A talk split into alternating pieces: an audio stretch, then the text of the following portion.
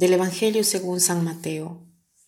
En aquel tiempo, al entrar Jesús en Cafarnaún, un centurión se le acercó rogándole, Señor, tengo en casa un criado que está en cama paralítico y sufre mucho. Le contestó, Voy yo a curarlo. Pero el centurión le replicó, Señor, no soy digno de que entres bajo mi techo.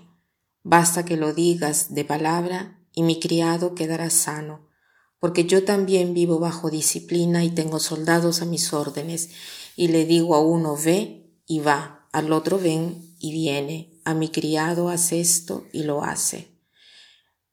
Al oírlo Jesús quedó admirado y dijo a los que le seguían, En verdad os digo que en Israel no he encontrado en nadie tanta fe. Os digo que vendrán muchos de oriente y occidente y se sentarán con Abraham, Isaac y Jacob en el reino de los cielos. Ayer ha iniciado el Adviento. El Adviento es un tiempo fuerte del año litúrgico, un tiempo de preparación a la solemnidad de la Navidad. Hoy la Iglesia nos hace reflexionar sobre la fe fuerte de este centurión que te deja a boca abierta.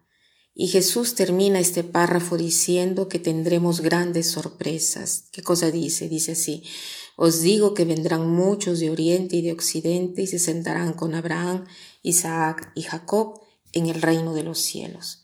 ¿Qué cosa quiere decir esto?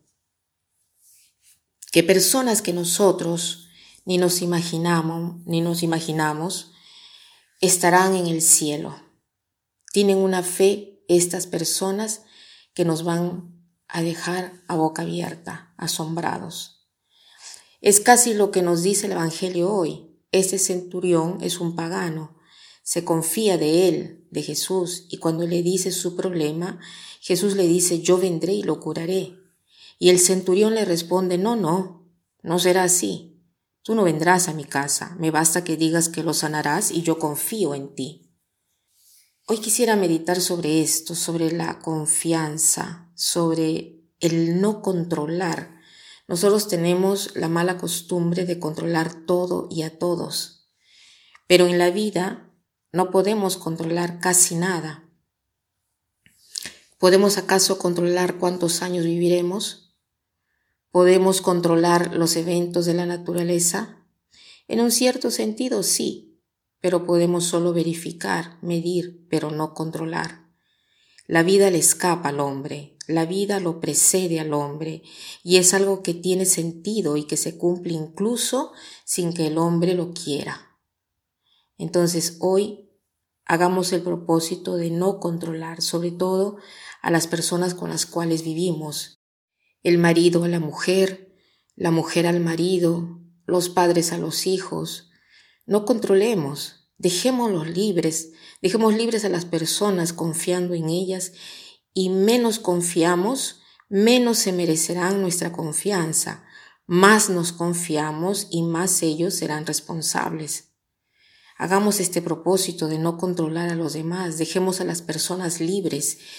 Y justamente en este tiempo, que es un tiempo de preparación de la solemnidad eh, de la Navidad, porque si nosotros logramos dejar libres a los demás, lograremos ser más libres nosotros mentalmente para prepararnos a esta solemnidad, porque tantas energías nuestras las desperdiciamos en el controlar a los demás y ocuparnos de ellos.